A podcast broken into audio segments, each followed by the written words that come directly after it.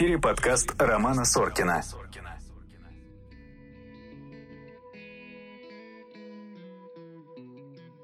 Всем привет! Вы снова на подкасте «Задний двор» и с вами снова я, Роман Соркин, если вы успели уже об этом забыть.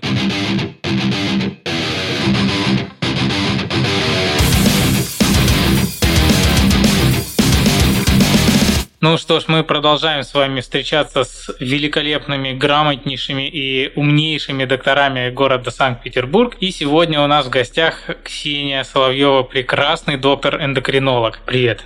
Привет. Расскажи немножко нашим слушателям про себя. Ну, после такого меда в уши очень сложно себе что-то сказать. Я врач-эндокринолог. Эндокринолог – это тот, кто занимается гормонами а, разными, всякими и окологормональными проблемами. На деле к эндокринологу попадает гораздо большим спектром проблем людей, но в целом здесь от этого интереснее наша работа. Я закончила первый мед, дальше училась в интернатуре по терапии, то есть, в общем-то, это был целенаправленный план, потому что хотелось чуть больше знать, чуть больше уметь, и потом уже доучилась в ординатуре по эндокринологии. В целом у меня не было никогда сомнений по поводу специальности, ее выбора, потому что как-то так сложилось. Я училась в школе такой с углубленным изучением химии и биологии. А в какой школе? 214. А, ну так это моя школа, я в ней тоже учился. Ну да, в общем, вот. Заканчивала я 214 лицей. И, ну, в общем-то, нам там последние старшие курсы читали, по сути дела, программу там первого курса плюс-минус, ну, прощенную, понятное дело. Но у меня э, было так, что моя одногруппница одна, а, она первую сессию первого курса сдавала по моим конспектам школьным mm-hmm. по биологии. Ну, то есть это вообще нормально было. И э, там в контексте лекции по анатомии нам рассказывали там про синдром Кушинга, про диабет, про какие-то странные вообще редкие заболевания. Конечно, в итоге там спустя 10 лет оказалось, что может, ты никогда в жизни этого всего не увидишь, но вот как-то интерес о том, что гормоны это очень сложно, небольшого количества какого-то странного вещества зависит так много всего в организме, ну и в целом дальше как-то так и завертелось. А в университете непосредственно я попала в очень э, заботливые руки моего руководителя Евгения Михайловны Петракеевой. Она, в общем, такой, наверное, самый классный в Питере, может быть, даже в России доктор, занимающийся проблемами людей с диабетом. И э, я помню, она меня где-то, наверное, повстречала на четвертом курсе, она меня спросила, ну что, Ксения, ты чем хочешь заниматься? Я ей что-то там промямлила, не-не-не, женщины в менопаузе, они так страдают. Она говорит, ну тут же все понятно, в общем, что с этим делать. Вот. А, вот смотри, есть такой диабет, все очень сложно, и ты реально можешь делать людям хорошо. И я как-то так прониклась этой темой, и она, в общем, пронизывала мою жизнь профессиональную на протяжении там огромного количества времени. В принципе, я сейчас стараюсь это поддерживать, потому что э, из последних моих каких-то проектов это создание школы диабета в uh-huh. удобном формате, чтобы люди могли дома в онлайне это слушать, в удобное для них вечернее время, а не ходить куда-то. То есть это как какой-то вебинар, пройти. да? Ну, серия обучающих каких-то... Да, да. Сейчас у меня это идет в формате таких Zoom-бесед. Uh-huh. И был один прямой эфир, потому что он был посвящен проблеме ожирения. И, в общем, так как в Инстаграм аудитории нашей клиники и моей личной много достаточно таких людей, а в Zoom не все приходят, ну, потому что чисто технически это сложнее. Э, я вот провела чисто такой болтологический эфир, очень хорошо, по-моему, это все проходит. Э, на школе пока мало людей, сложно сказать почему. Думаю, что здесь вот моя скорее ошибка позиционирования угу. и распространения информации. Да-да-да, потому что мне нравится, я хорошо готовлюсь, я э, стараюсь э, делать это не занудно, с шутками, прибаутками. Это бесплатно. Да, это бесплатно, и, собственно, это, была, это было мое основное условие. То есть я готова была это делать только при условии, угу. что это будет бесплатно для пациентов, потому что, ну, в принципе, люди с диабетом это категория такая немножко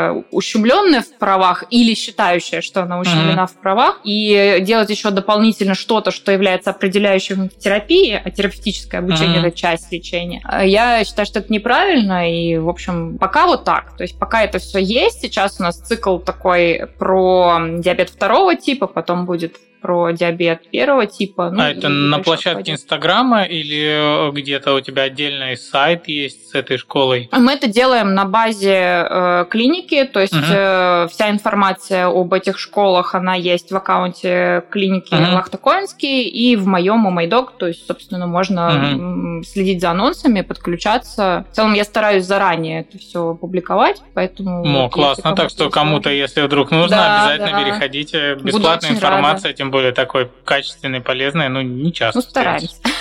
Хорошо, слушай, ну, то есть, получается, в эндокринологию ты относительно случайно пришла, то есть, э, брошенная кем-то фраза когда-то определила твой путь, или ты там уже со школы хотела? Вот, ну, я со школы хотела, да, то есть, я хотела работать врачом с детства, угу. с малолетства, моя семья хотела, чтобы я была стоматологом. Там много таких сумасшедших вообще, я смотрю. А, ну, семье выгодно, семье кажется сначала, что это очень круто, когда у тебя есть врач, кто-то там врач-грач угу. среди твоих родных, а потом, когда пошел там 10 11 100 год твоего обучения, и угу. все бабушки такие, блин, да когда же ты уже научишься, ага. когда там внуки, пора, вот это вот все. А все, уже надо было раньше. Да-да, надо было раньше думать. Вот, поэтому вообще не жалею, что сложилось так, и, в принципе, вот э, если рассматривать какой-то дальнейший путь, в принципе, то, что я сейчас хочу осваивать, это уже прокачивать какие-то смежные специальности, э, навыков, которых мне не хватает. Вот я сейчас подумываю о том, чтобы пойти учиться а, в когнитивно-поведенческой терапии, именно uh-huh. в психотерапии, и конкретно выучиться на специалиста по расстройствам пищевого поведения. Uh-huh. Потому что это, в принципе, там половина моего приема, uh-huh. и мне хочется, э, если даже не лечить это самостоятельно, то, по крайней мере,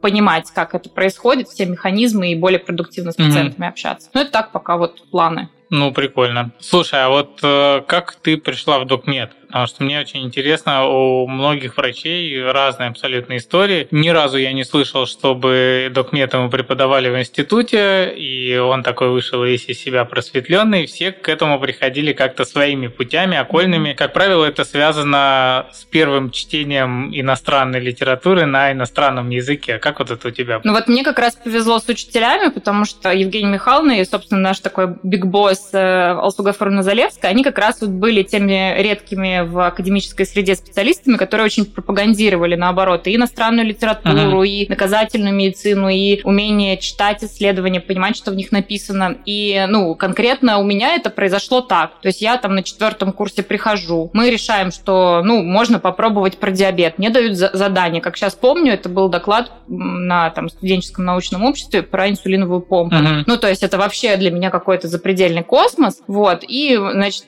мне дают это задание и говорят, вот ты за недельку подготовь, найди статьи, мы с тобой встретимся, обсудим, и дальше уже делай доклад. Я, значит, вдохновленно иду там. Э, методичка Барта Леонид. Ну, методичка Барта Леонид, да, вот это вот все, там на каких-то русскоязычных сайтах что-то нашла, там картинки в Гугле. Прихожу, и на меня Евгения Михайловна так смотрит своими глазами, у нее такие очень яркие голубые глаза. Она смотрит, говорит, Ксения, это, конечно, все хорошо, но статья, она там была там какой-то пятилетней давности, mm-hmm. на русском языке пятилетней давности, это не пойдет. Mm-hmm. Вот тебе источники. И там смотри, вот сюда, сюда, сюда, сюда. И получается, что я еще с каких-то таких вот доклинических uh-huh. времен уже начала в этом вертеться. У нас были такие сборища четверговые, когда мы обсуждали, например, статьи. Uh-huh. уже тогда э, меня набрала с собой на курсы Европейской ассоциации по изучению диабета, членом которой я сейчас uh-huh. являюсь. То есть я слышала всех тех людей, которые пишут эти статьи. Я могла это потом со своими коллегами, у нас такая была кучка чуть постарше меня девчонок, uh-huh. и мы могли это все обсудить между собой, кому что понравилось, кто что понял, кто что не понял. И в целом у нас вот исходно с раннего моего такого студенчества уже был курс туда, в докмед. Uh-huh. Безусловно, я не, не хочу сказать, что я в белом пальто, я назначала виферон в попу. Ну, все назначали в попу. Кто виферон? Поэтому мы здесь в подкасте за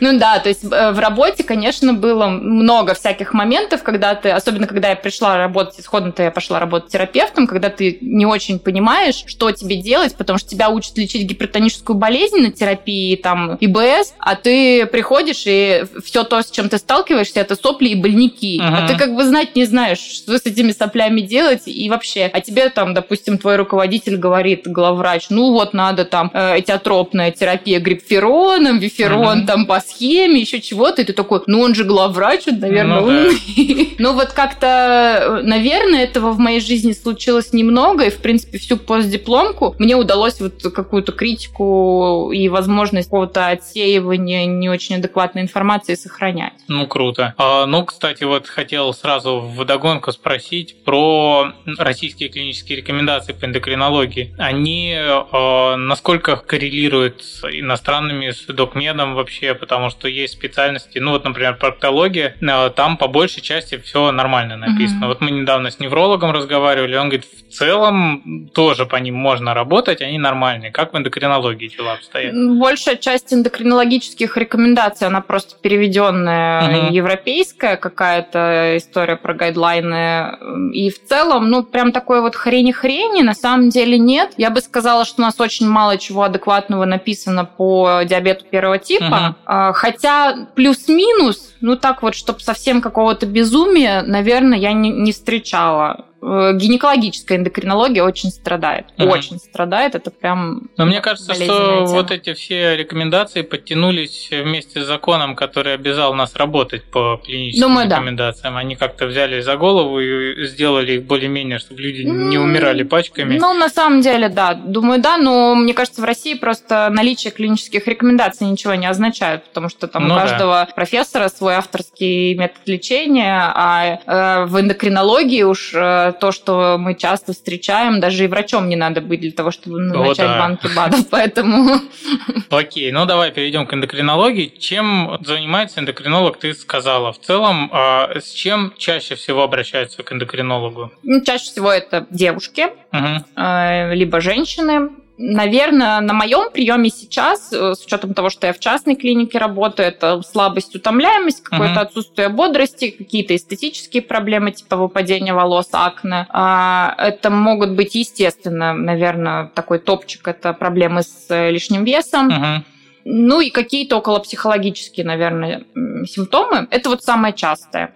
Иногда бывают э, такие эксклюзивные проблемы типа спортивной медицины, угу. э, там лечение заболеваний костей типа остеопороза, ну и, и диабет, безусловно. Слушай, а вот э, эндокринологические проблемы лишнего веса, вот очень часто говорят, ну, в разрезе бодипозитива, да, что вот э, люди с ожирением, многие, они как бы полные, потому что вот у них так вот гормоны. Кость широкая. Кость широкая, гормоны, да, и э, тут совсем ни при чем, например, то, что они там двигательной активностью никакой не занимаются и едят там в три горла все подряд. Часто ли, ну, процентном примерно соотношении, часто ли действительно случаются какие-то вот такие сложности эндокринологические, когда человек вроде и физическим спортом занимается, и там ест прям по калориям все высчитывает, а вот у него все равно лишний вес и ничего с этим сделать не может? Это сложный вопрос, потому что ты сейчас описал стандартную жалобу большинства пациентов, которые приходят с запросом на снижение uh-huh. веса. То есть я нормально ем, и многие из них действительно адекватно едят. А, но там вот условно говоря, я хочу весить там 60 килограммов, а вешу 70. Uh-huh. И если мы говорим с точки зрения науки, то э, в эпоху бодипозитива очень модным понятием стало метаболически здоровое ожирение. Uh-huh. И действительно, э, то есть что это такое вообще в принципе? Это ситуация,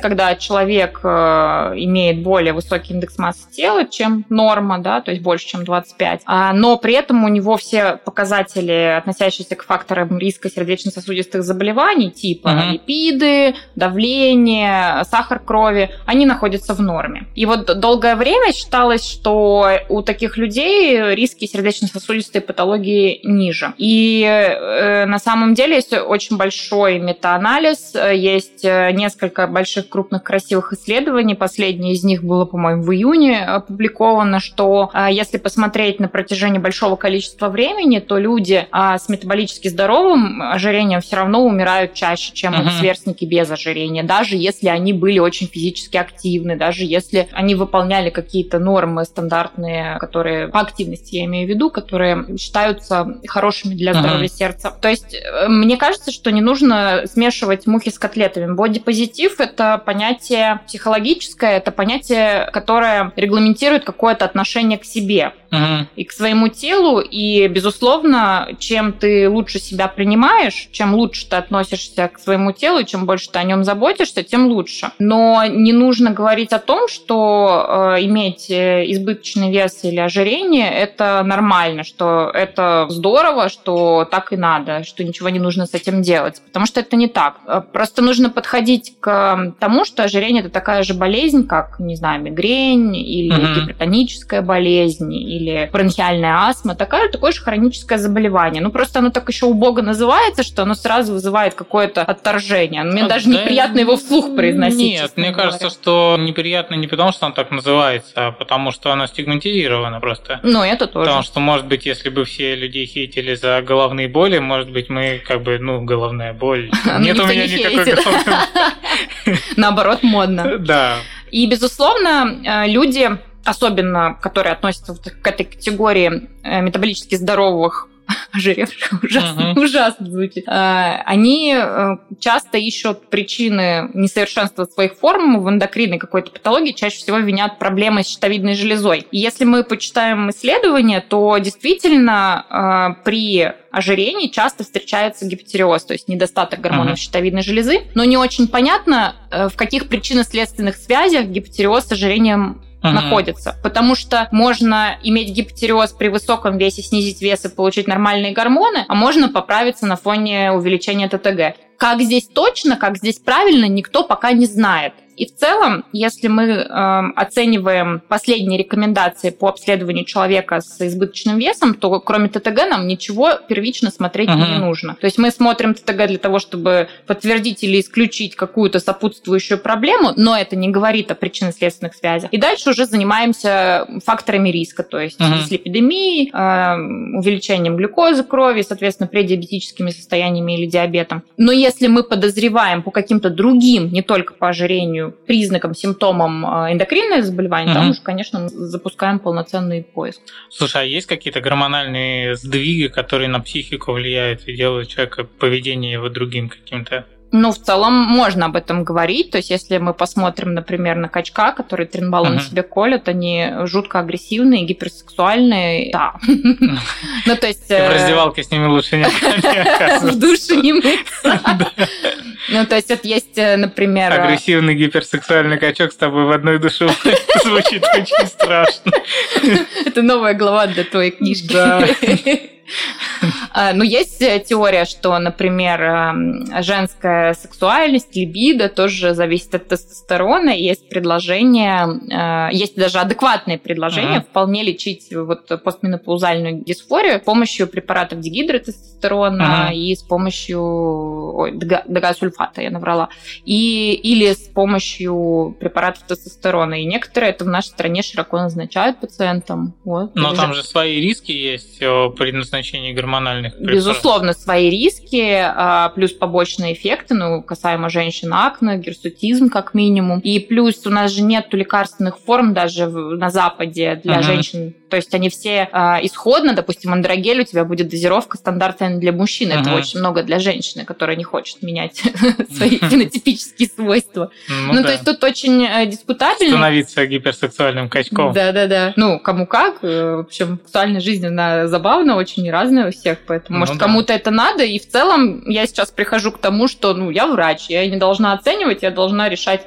задачу, которую мне поставил пациент, максимально безопасным для него способом. Да, согласен, согласен. Насколько различаются вообще в лечении мужчины и женщины с их всякими гормональными различиями? Ну, с гормональными, если мы говорим о каких-то постменопаузальных э, историях или, например, э, там, заместительную терапию андрогенных мужчин, то здесь особо разницы нет. Человек uh-huh. приходит с конкретными жалобами, и, в общем, мы их решаем если жалобы есть. Чаще мы скорее сталкиваемся с гендерными какими-то различиями в, вообще в том, чтобы до врача дойти uh-huh. и пожаловаться на что-то стоящее. То есть мужчины гораздо реже обращают внимание. Мужчины приходят тогда, когда уже прям вот к стенке приперло uh-huh. и, и совсем Да, это в любой специальности. Ну да, да, да. То есть э, здесь, конечно, а потом э, те мужские проблемы, которые касаются эндокринной части, да, то есть эректильная дисфункция или сахарный диабет. То есть сахарный диабет не болит, поэтому поэтому с ним чаще uh-huh. всего он придет там под дулом пистолета, который жена приставила к виску. Uh-huh. А в плане эректильной дисфункции он долго не придет, потому что стесняется.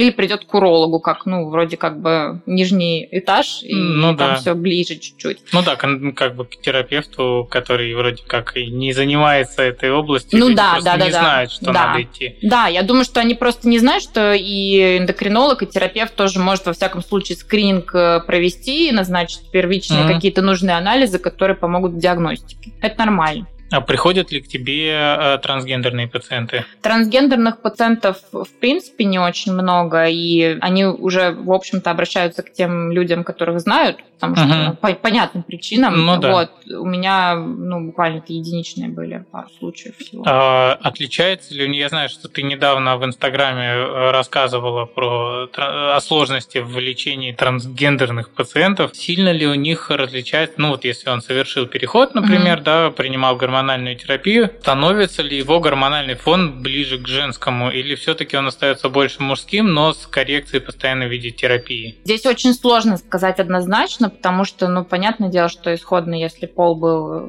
женским или мужским, он даже на фоне гормональной терапии не изменится. Uh-huh. Y-хромосому никто не будет извлекать. Но в целом параметры меняются. Если мы говорим, например, об оценке ряда лабораторных показателей, uh-huh. то они будут меняться. То есть мы, например, гематокрит фосфорит, гемоглобин, щелочную фосфатазу, что-то еще такое из важного. А, самое главное, скорость клубочковой фильтрации мы uh-huh. будем э, считать не по полу паспортному, а по полу приобретенному. Uh-huh. И очень э, многие показатели, вот э, гормональные в том числе, мы будем уже считать иначе немножко. То есть, да, особенности есть, конечно. Безумно интересная тема, и на самом деле я бы пожалуй, с точки зрения какого-то профессионального прокача хотела таких пациентов больше вести, потому uh-huh. что мне кажется, что здесь как раз есть поле для роста, здесь есть поле для того, чтобы помогать исходно той группе населения, которая не получает вовремя, не получает качественной медицинской uh-huh. помощи. И в целом, поэтому я этим стала заниматься, изучать этот вопрос. Вот. Конечно, столкнулась с таким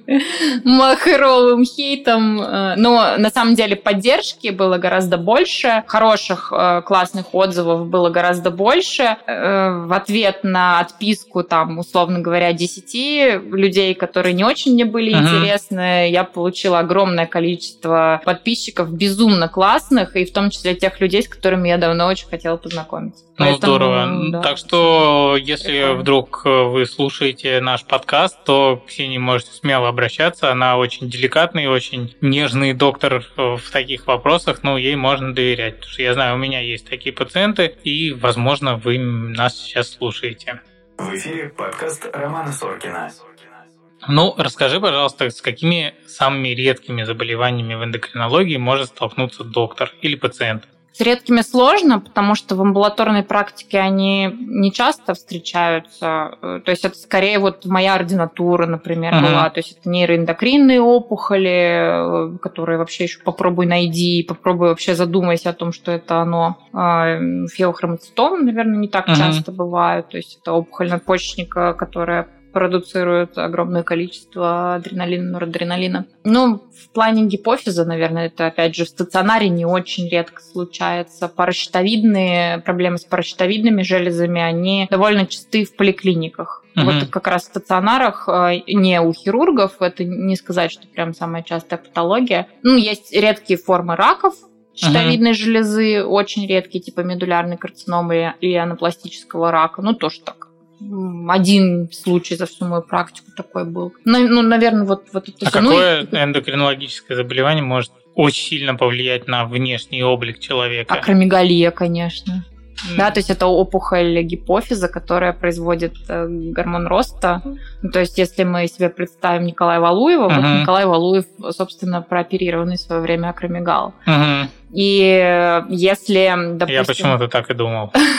Не знал, но подозревал. Да, да, да. Ну, то есть это очень характерный внешний вид, э, такие выраженные надбровные дуги, прогнатизм, э, это большие-большие ноги, большие-большие руки. И мы у таких людей, как правило, на приеме спрашиваем про размер обуви, размер перчаток, размер шляпы, изменился он или нет, и просим показать паспортную фотку. Когда человек сам себя видит в зеркало каждый ну день, он не всегда это может может отметить, а когда мы сравниваем просто две картинки или там покажите свою фотку uh-huh. полгода назад. Ну, то есть, наверное, это ну, синдром Кушинга, uh-huh. настоящий такой вот, не то, что обычно там много кортизола, женщины считают, что из-за этого у них увеличивается вес, а вот настоящий синдром Кушинга, он тоже достаточно а, характерно выглядит, то есть это такой большой-большой живот, э, худенькие ручки-ножки, большое круглое лицо, багровые стрии размером uh-huh. с твою руку.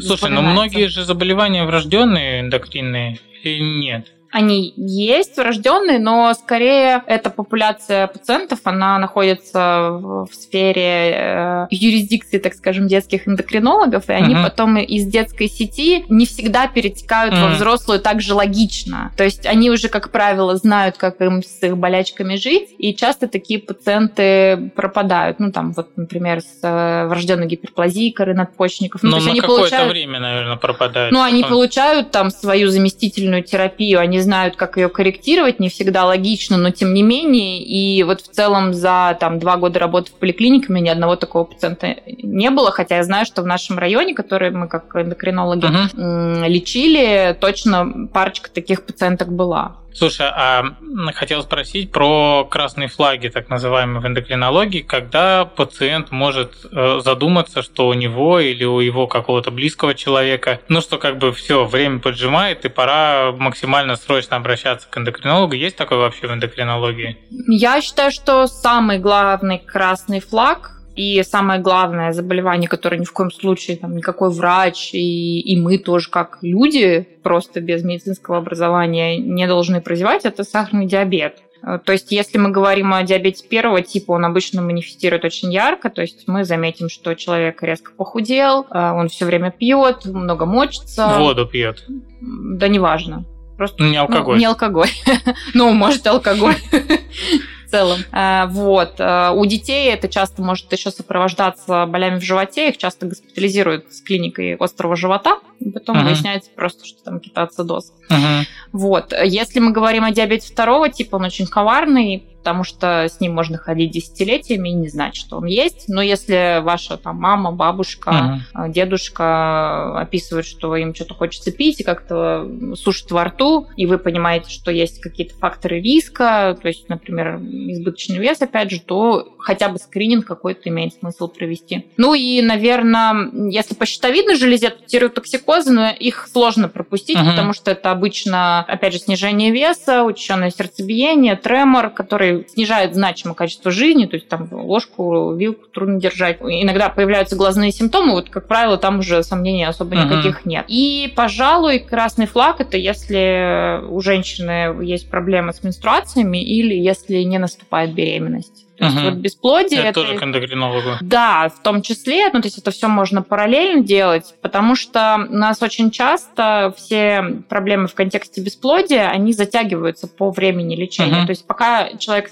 пройдет все 9 кругов ада э, хождения по разным гинекологам, которые будут назначать всякие травушки, муравушки, uh давайте вот эти анализы, давайте вот эти анализы, э, женщина теряет время. А с учетом того, что у нас репродуктивный возраст все-таки в более старшую сторону сдвигается, то иногда это может быть, ну, в общем, фатальным. Вот, поэтому в целом к эндокринологу имеет смысл забежать, mm-hmm. особенно если что-то смущает назначение гинеколога. Mm-hmm. А вот ты говорила про скрининги э, диабета. А есть ли смысл и какие-то интервалы, например, с какого возраста начинать рутинно там обследоваться или с каким интервалом это делать вообще на эндокринологию? Если мы берем человека, у которого не было никаких рисков, например, наследственности uh-huh. отягощенной, у него нет избыточного веса, ожирения, э, если это женщина, то у нее не было гестационного диабета, диабета беременных, то в целом здесь, ну, их больше гораздо этих факторов риска, но я uh-huh. перечислила основные то в целом там после 45 лет имеет смысл посмотреть глюкозу венозной плазмы, если с ней что-то не так, обратиться к эндокринологу. А, либо там раз в три года глюкоза гликированный, либо глюкозтолерантный тест сдавать. А если есть факторы риска, если, если есть наследственность? Если есть факторы риска, то возможно раньше. То есть здесь вот уже какого-то конкретного возраста может и не быть, потому что диабетом можно заболеть и в детском возрасте. Угу. Второго типа я имею в виду. То есть толстых детей стало гораздо гораздо больше, uh-huh. и э, если мы явно видим, что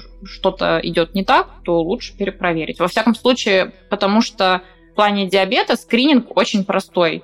Просто Анализ глюкозу крови. из вены взял, это там 500 рублей в самой угу. дорогой лаборатории города. Ну окей, слушай, а вот люди у нас любят, в принципе, анализы сдавать, пойти там на какой-нибудь чекап, еще угу. что-нибудь. Какие анализы в эндокринологии, ну, нет смысла сдавать, и можно сделать только хуже, вот как там найти какой-нибудь повышенный уровень чего-нибудь угу. и сидеть потом у психотерапевта с тревожностью. В отношении эндокринологии я бы сказала, что в любом случае выгоднее сначала сходить к врачу, угу. а потом сдавать анализы. Почему? Потому что э, в эндокринологических анализах всегда есть какие-то условия сдачи. Что-то мы сдаем натощак, что-то мы должны сдать после определенного времени после пробуждения, например, пролактин, исключать какие-то продукты, например, когда мы собираем кровь на э, мочу, суточную мочу на метанефрины, мы должны исключить за сутки э, сбор мочи тирозин содержащие продукты. А это, ну, примерно 70% тех продуктов, которые в рационе, например, моем есть. А если говорить о самых вредных, наверное, анализах, то есть которые чаще всего абсолютно бесполезно сдавать, это кортизол утром.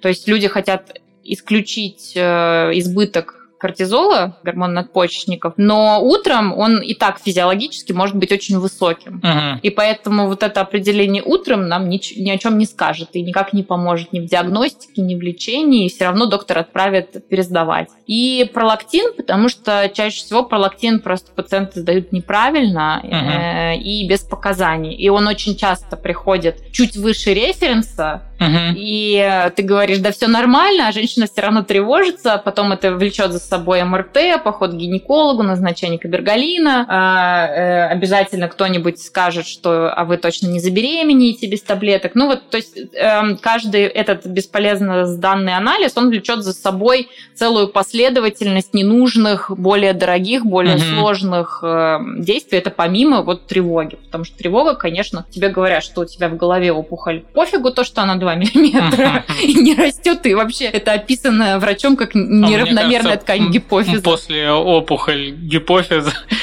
опухоль в голове, человек уже не слушает, что ну, ему говорят. Вот да, да. Какие там миллиметры? У, у меня опухоль У нас просто очень часто бывает, вот даже, наверное, не про анализы, а вот про МРТ-контроль рутинный. То есть, э, допустим, там у женщины чуть выше референса пролактин, ее отправляют на МРТ. Э, естественно, в направлении на МРТ будет гиперпролактинемия или там пролактинома под вопросом. Врач МРТ берет, ага, пролактинома, ищу. Он будет более пристально смотреть, угу. он будет более внимательно предварительно описывать даже то, что можно было бы не описывать. То есть, условно говоря, если бы у него этого предварительного диагноза не было, он бы на это даже не обратил внимания. Uh-huh. Ну и потом, в общем, это может быть там полуторасловый томограф, который, в принципе, дает такую достаточно неравномерную картинку мягких тканей. Вот и мы получаем в итоге заключение. Uh-huh. Неравномерное накопление контраста в ткани гипофиза, вероятнее всего аденома. И что мы с этой информацией дальше будем делать? Вероятнее всего лечить. Ну вот, вот да, вероятнее всего лечить мы это не будем. И это вероятнее всего не нужно лечить. Ага. Но, скорее всего, пациент до того, как ты ему это скажешь, столкнется с десятком других врачей, которые скажут обязательно, обязательно. Одна восьмая таблетка кабергалина ага. раз в месяц. Попробуй на 8 частей поделить таблетку. Слушай, а спортсменам, вот которые э, не просто там раз в месяц в спортзал ходишь, там, а которые занимаются спортом профессиональным, надо наблюдаться у эндокринолога? Вопрос тоже дискутабельный очень. То есть, в принципе, в норме нет. Если мы рассматриваем какой-то сферический вакуум, где uh-huh. все по-честному, и там у сборной есть свой спортивный врач. врач. Но по опыту моего столкновения со спортсменами, в том числе и профессиональными, там, со сборными, все-таки очень часто мелькают запрещенные вещества, uh-huh. и эту информацию ты вытягиваешь клещами ты ее вытягиваешь там на последних трех минутах приема, и это является определяющим в тех жалобах, которые предъявляет пациент. Поэтому если пациент открыт, если он чувствует доверительную обстановку, и он понимает, что никто не сольет о нем информацию, не расскажет э, друзьям, не расскажет там всему миру об этом, просто решит конкретную задачу и сделает его даже, может быть, какое-то необдуманное решение безопасным, uh-huh. то да, это имело бы смысл. А, но чаще всего это ну, получается так немножко... Я предлагаю отменить. Uh-huh. Человек говорит, ну а зачем? И я вот потом начинаю перебирать в голове аргументы, ну так, с пациентской uh-huh. стороны, думаю, Ну вот правда, зачем? Слушай, ну а есть ли э, ситуации, когда оправдано назначение каких-то вот запрещенных препаратов, там, ну, я не знаю, может, каких-то сильно действующих препаратов, или это больше с точки зрения сделать человека сверхчеловеком, чтобы он там на короткой дистанции давал максимальные показатели, а потом тихонечко на пенсию? Я думаю, что вся проблема а, спортивной медицины, она, ну, такой спортивный, я скорее здесь в бодибилдерскую среду, uh-huh. она в том, что, а, у нас нет разрешенных препаратов а, а значит, у нас нет препаратов, в составе которых мы уверены. Uh-huh. Было очень классное немецкое исследование, когда они изучали соответствие реального состава тому, что э, на Э, банки стероидов написано, uh-huh. и оказалось, что в подавляющем большинстве случаев не соответствует даже там, на 50%. То есть априори человек вводит то, о чем мы ничего не знаем, мы можем только предполагать. Uh-huh. То есть мы можем рассчитывать на один эффект, получить диаметрально противоположный просто потому, что мы не знаем, что это за субстанция да. А, во-вторых, это всегда какие-то ну, самопальные схемы, угу. которыми обмениваются между собой люди без медицинского образования. Я боюсь, что здесь э, начинается такая небольшая проблема в попытке сделать то, чего невозможно. То есть мы не можем заставить мышцу расти больше, чем она приспособлена. Да? Мы не можем сделать человека выше, чем заложено в его там, генетике. Мы не можем сделать человека умнее, чем И у него есть его способности. Да, схемам. да, да, да, да. То есть есть вещи, на которых возможности наши фармакологически останавливаются. Как правило, пользователи э, не очень это понимают, и поэтому мы получаем огромное количество побочных эффектов без приобретения новых каких-то свойств. Угу. То есть мы получаем представим, например, э, молодого красивого мужчину всего в акне, который приходит с запросом на лечение акне. Ты говоришь, но вы получаете огромную дозу стероидов, если вы ее уменьшите, акне будет меньше. Он говорит, я нет, я вот тогда буду терять свои спортивные какие-то э, результаты. Спрашиваешь, а какие конкретно результаты вот вы на фоне этой дозы, uh-huh. чего конкретно добились? Да, в принципе, ничего, ничего не поменялось. Акне появилось. Ну вот да, то есть это достаточно часто бывает, и у одного из своих пациентов я прям спросила, э, я говорю, а вам это зачем? Ну, то есть я спросила, э, является ли это его работой, получает ли он какие-то там деньги за выступление, uh-huh. или э, нужно ли ему, допустим, кому-то что-то доказывать. Он так задумался, он даже не мог мне э, четко ответить, а, собственно, для чего он это делает. Ну и при этом уже не отказаться, потому что, ну, э, отмена гормональной терапии, отмена стероидов это непросто. Это неприятно, больно, настроение плохое. Понятно. Давай поговорим про наш любимый вирус, может, болезнь. Да, может ли ковид давать какие-то последствия на эндокринологическую систему? Потому что я точно знаю, что он вызывает депрессии после болезни. И может ли он давить как-то на какие-то вот узлы в эндокринологической системе? В целом, как и любое вирусное заболевание, как и любая респираторная вирусная инфекция, ковид, безусловно, такой является, он может вызывать поражение, повреждение щитовидной железы и может случаться какой-нибудь поствирусный тиреидит да, с последующим снижением функции, как правило. Плюс некоторые препараты, которыми лечат в стационарных условиях ковид, э, эти препараты ревматологические, прежде всего, всякие мумабы, зумабы, uh-huh. они тоже достаточно часто uh-huh. вызывают вот эти реактивные тиреидиты, и это может приводить к гипотереозу, к недостатку функции щитовидной железы.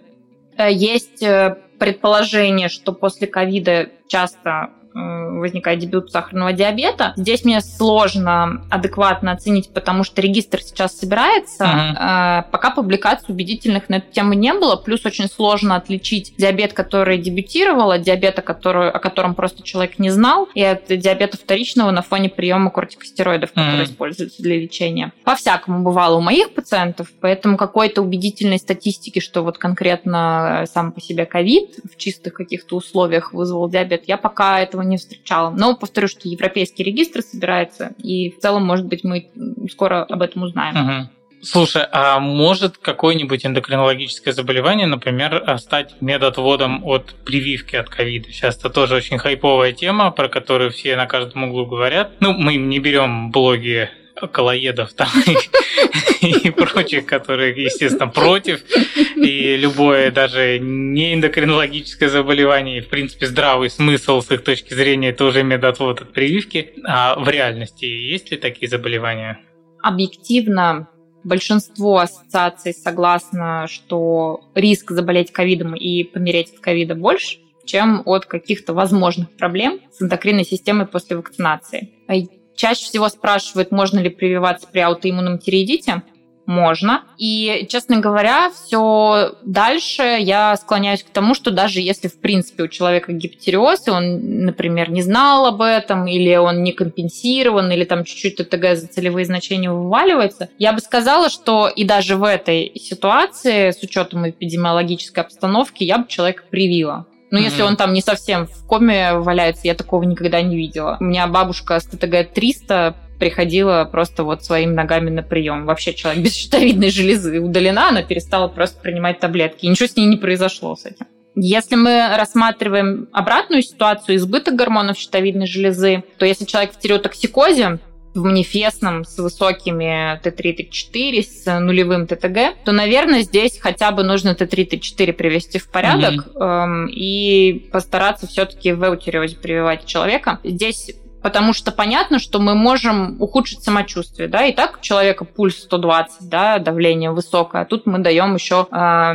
например, вакцину, после которой может повыситься температура, и так человеку жарко, зачем усугублять? Uh-huh. Ну, то есть здесь это вопрос э, там трех-четырех недель, в принципе, как правило, этого может хватить для того, чтобы, ну, хоть как-то привести все в порядок. Если мы говорим о сахарном диабете, то здесь наоборот, пациенты с сахарным диабетом это группа высокого риска по течению uh-huh. COVID-19, и поэтому, конечно, они должны быть привиты в первую очередь. По своим пациентам скажу, что прививаются, хорошо переносят и молодые, и пожилые, и, в общем-то, никаких проблем у нас не было. Опять же, здесь э, говорится о том, что диабет должен быть компенсированным, но компенсация диабета может занимать годы.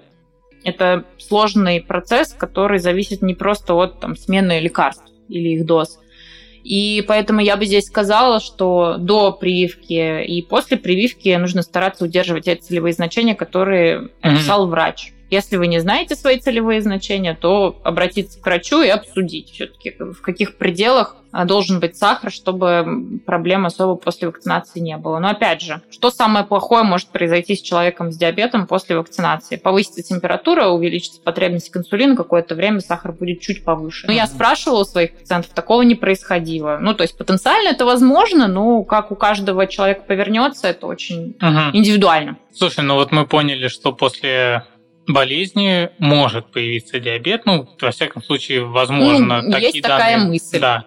Вы слушаете подкаст Романа Соркина.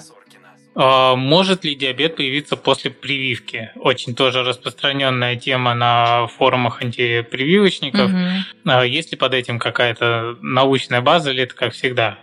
Под этим есть на самом деле научная база. Она была связана с тем, что дебют диабета первого типа связывали долгое время с вакцинацией абстрактно. Это было все опровергнуто, доказано, что не так достаточно давно, ну лет 10, может быть, 20 назад. То есть это не сегодняшнего mm-hmm. проблема. А, поэтому в целом связи такой нет, механизмов, которые могли бы вызвать например, повреждение поджелудочной железы, или вызвать, например, вакцина, может ли диабет второго типа. Да нет, потому что если мы вспомним подфиз, если мы вспомним э, подфизиологию диабета первого-второго типа, да никак это невозможно. В общем, другие совершенно механизмы в этом участвуют. Так что антипрививочники, вспоминайте подфиз. А лучше ознакомьтесь вообще, в принципе, с ним. Э, окей, слушай, ну вот к тебе приходят люди с избыточной массой тела, да, и, конечно, многих сейчас волнует вопрос, как же им похудеть. Ну, желательно, наверное, не прилагая к этому большого количества усилий, как в фильме «Реквием по мечте», где там мама главного героя ела экстази. Да, амфетамин, и довольно успешно на этом фоне худела. Правда, там другие проблемы у нее ну были. Ну да. Ну, такие у нас методы тоже есть, похожие. У нас есть, например, а, интересный такой препарат сибутрамин, он из похожей очень группы. Ну, это другая группа, но действия примерно похожи. То есть э, это, по сути дела, такой очень неспецифичного действия антидепрессанта. И он очень в России и странах СНГ распространен для лечения uh-huh. избыточного веса, запрещен во всем остальном мире, в том числе и в DEI, потому что увеличивает частоту инфарктов инсультов. Но э, у нас зато худой. разрешен, зато худой, да. На самом деле, я думаю, что здесь три кита, четыре. Самый важный мне сейчас так кажется. Самое важное это разобраться со своим образом тела. То есть это все-таки психологическое. То есть э, почему вам надо похудеть, почему вы хотите весить именно столько, а не столько, сколько сейчас, а какое количество усилий вы для этого готовы приложить, э, почему вы их не прилагаете. Ну, то есть вот разобраться с хорошим психологом, который uh-huh. специализируется на расстройствах пищевого поведения, который может провести скрининг этих расстройств и полечить, если они есть. Если нет проблем, отлично, замечательно, да. Чаще всего, конечно, я бы не сказала, что это лень, э, чаще всего это такие устаканенные какие-то аспекты образа жизни, которые просто сложно ломать. Нам всем это сложно. Я uh-huh. всегда говорю своим пациентам о том, что мне это тоже сложно. Мне сложно отскрести себя утром, чтобы пойти бегать. Мне э, сложно не есть булку по пути э, к тебе на подкаст, угу. а там, ну, подождать и приготовить, а, а, приготовить что-то, да. Наверное, вот это самое сложное, и пока мы с этим не разберемся, здесь бесполезно какие-то добавлять фармакологические опции, потому что опций у нас много. А второй кит – это еда, она не должна быть какой-то систематизированной вот в виде как это раньше было, там, диета. Uh-huh. Вот э, на завтрак ты ешь только вот это, на обед вот это, и там вот строго там 1500 килокалорий. Я считаю, что еда должна приносить удовольствие, э, она должна быть разнообразной, она должна быть вкусной, она должна быть не запарной. Uh-huh. Ну, то есть человек не должен там на другом конце города разыскивать эти экзотические продукты. А, это возможно. Собственно, мы это, в принципе, с моими пациентами обсуждаем. То есть я рассказываю обычно принципы, uh-huh. а дальше уже человек набирает себе сам, исходя из того, что ему нравится. И плюс я всегда спрашиваю, какая еда нравится, от чего сложно отказаться, и мы ищем какие-то альтернативы. От мака. От мака? Биг мак. Я почему-то про маковую посыпку подумала, так мне так сложно себя представить. Булочку с маком, которую Роман Геннадьевич там точит под столом. От булочки могу отказаться, от мака нет по большому счету, я абсолютно уверена, что и это можно решить. Ну, то есть, может быть, это будет более запарно, но и это тоже можно решить. А третий кит – это физическая нагрузка. То есть, подавляющее большинство людей, которые приходят ко мне на прием, и я сама, мы не выполняем даже базового уровня. Это 30 минут 5 раз в неделю аэробной нагрузки умеренной интенсивности и 2 силовые в неделю. Как у тебя вот, кстати? Как тебе сказать? Ну, в общем, еще раз можно дать пятюню. Да. Это на самом деле большая проблема.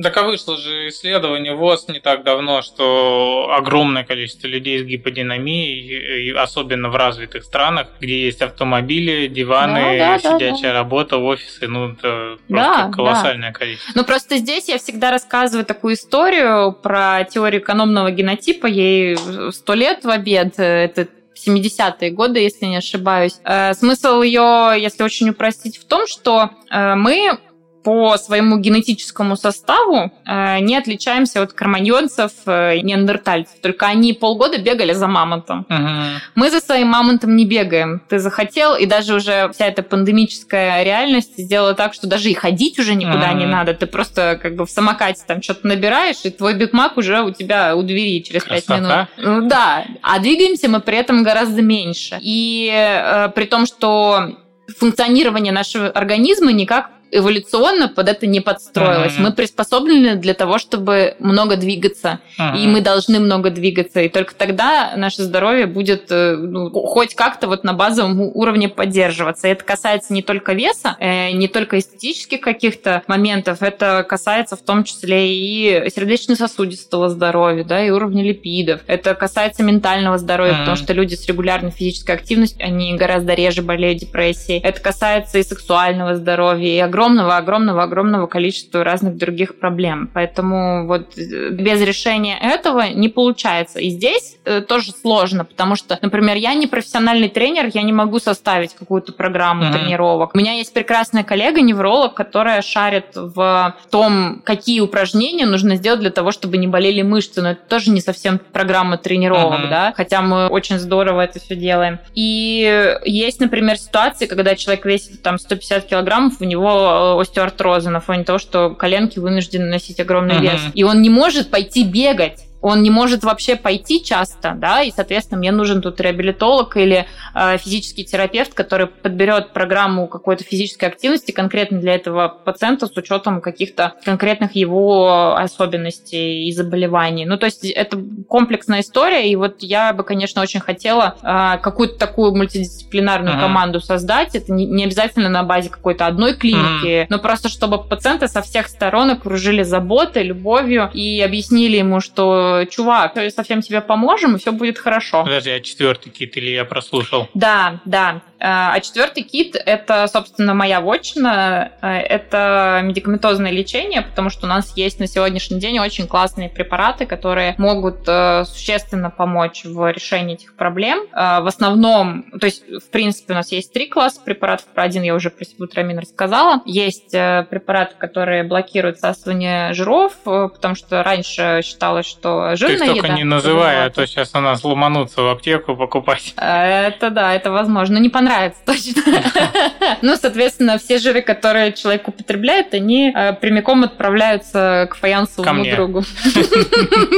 Да, или к тебе на прием. Вот. Э, есть третий класс, который сейчас, в общем-то, считается золотым стандартом лечения ожирения. Это, в общем, такая попытка сымитировать то, как в организме все происходит. То есть это синтетические аналоги того вещества, которое при поступлении пищи вырабатывает кишке и регулирует пищевое поведение. Таким образом, мы можем затормозить чувство голода, простимулировать чувство насыщения и помочь человеку не только просто в принципе уменьшить объем потребляемой пищи, соответственно, суточную калорийность рациона, мы еще можем помочь начать справляться вот с этим расстройством mm. пищевого поведения. Проблема заключается в том, что это, ну, такой костыль. То есть, если дальше это не проработано, например, с врачом или с психологом, иногда с психиатром, а если уровень физической активности не изменен, то увы, это будет не в долгосрочной перспективе не очень эффективно. Ну, то есть полгода mm, классно ну, будет. Понятно. Ну, там, ну, 20, ну, 30 килограммов мы сможем здесь выиграть. А дальше это чего? Нам же важно не просто скинуть, нам важно это удержать. А это уже более такая глобальная задача изменения э, вообще всей жизни человека, вообще в такую mm-hmm. парадигму мышления. Поэтому вот поэтому сложно, и поэтому хочется вот в это больше погружаться, потому что одно время я прям... Меня трясло от людей, которые приходили с запросом на снижение снижения веса бывали иногда такие дни рабочие, когда вот прям ты смотришь э, комментарии к записи, и там все. Ну, то есть у тебя целый день, ты понимаешь, что у тебя будет там сейчас 10 человек, и с каждым ты проведешь час, проговаривая одно и то же, mm-hmm. слушая плюс-минус одно и то же. И в какой-то момент, когда я просто прониклась, что, оказывается, это может быть интересно,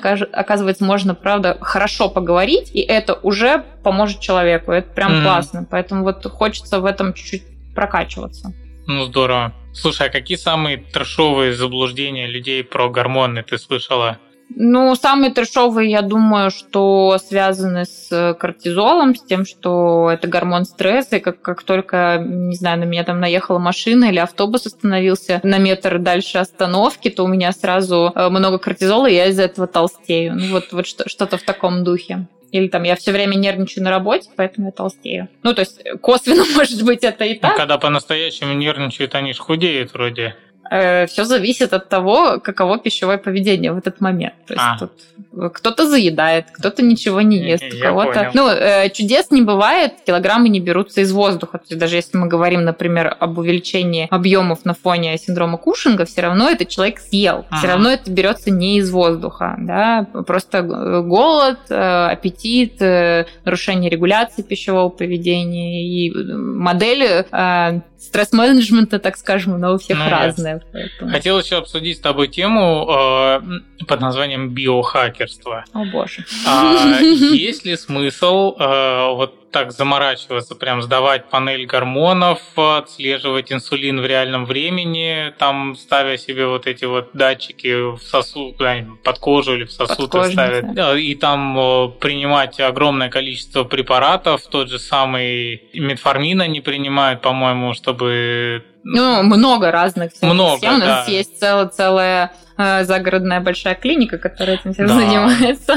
Э, ну, я думаю, что мой ответ не будет отличаться оригинальностью. Конечно, нет. Это все исключительно э, маркетинг и никаких других целей здесь нет. Но с другой стороны, чем можно похвалить биохакеров, они, в общем-то, пытаются решить запрос пациентов. Запрос пациентов «я хочу быть красивым, молодым всегда». Угу. Желательно не прикладывая к этому никаких усилий. Ты что ему говоришь? Э, надо вот там с едой разобраться, нужно вот двигаться. Не-не-не, доктор, это все как бы понятно. Причем, ну, на самом деле, объективно, если подходить к вопросу, у меня много пациентов, которые там спортом занимаются, угу. более чем прекрасно питаются, но все равно у них есть какие-то неудовлетворенности состоянием, здоровьем, э, настроением, да. Mm-hmm. И, в общем-то, биохакинг, он с пациентской стороны решает эту проблему. В целом, тут получается такая история, любой каприз за ваши деньги. Если mm-hmm. вы хотите сдавать там генетику на все, что только можно, сдавайте. Если вы хотите есть э, банки с известного сайта там на много тысяч в месяц, ну, в конце концов. А здесь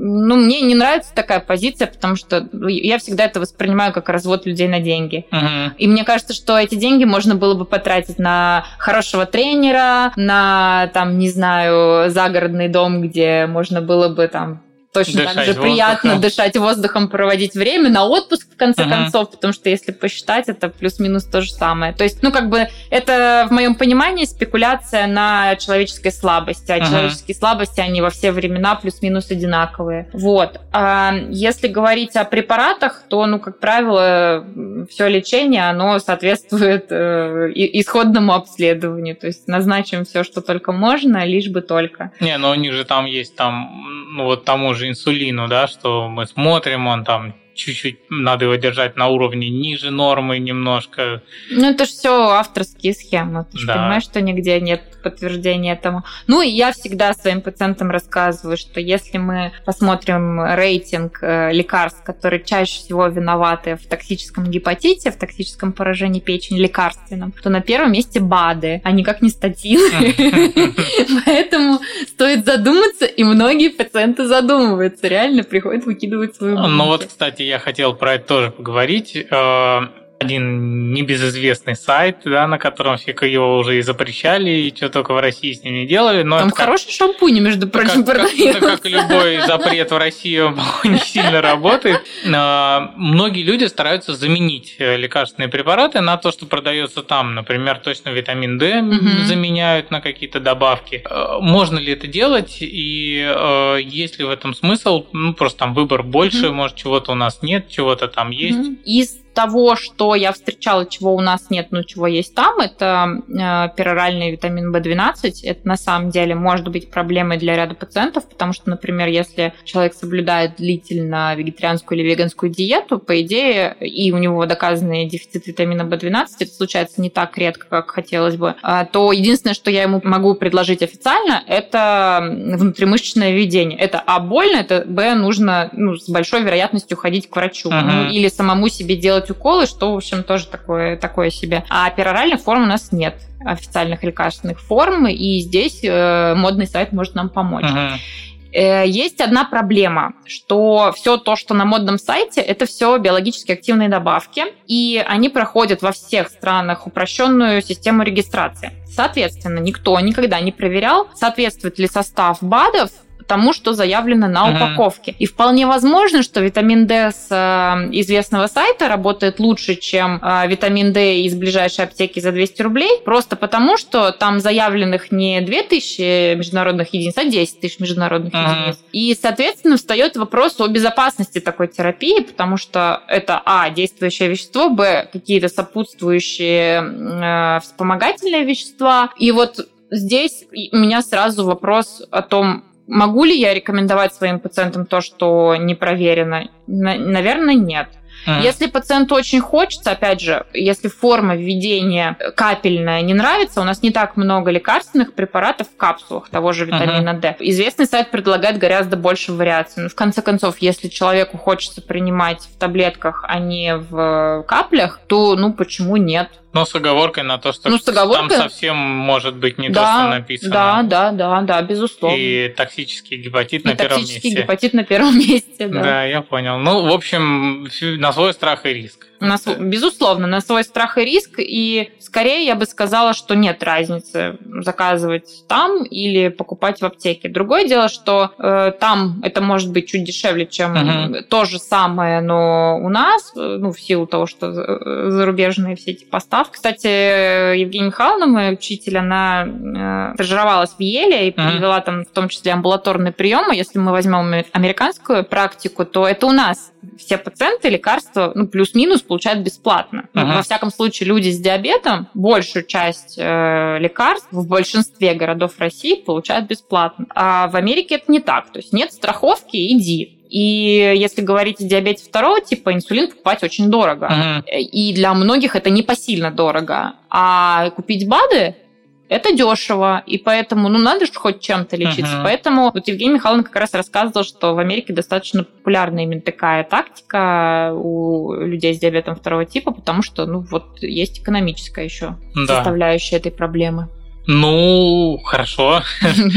Спасибо тебе огромное за чудесную беседу. Мне кажется, мы очень информативно поговорили, очень интересно, весело. Так что подписывайтесь на на мой подкаст, э, ставите галочку. На задний двор. Да.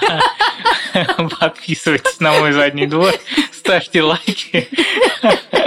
Что бы это ни значило. Да, и обязательно поставьте оценку на той площадке, на которой вы нас слушаете. А, подписывайтесь на мой инстаграм, подписывайтесь обязательно на инстаграм Ксении, вы там увидите очень много полезной информации. Если вам нужно, узнавайте про школу диабета, ну и пользуйтесь теми бесплатными знаниями, которые она вам может дать. Еще раз тебе большое спасибо за то, что ты пришла. Ну, а мы заканчиваем. До новых встреч, друзья.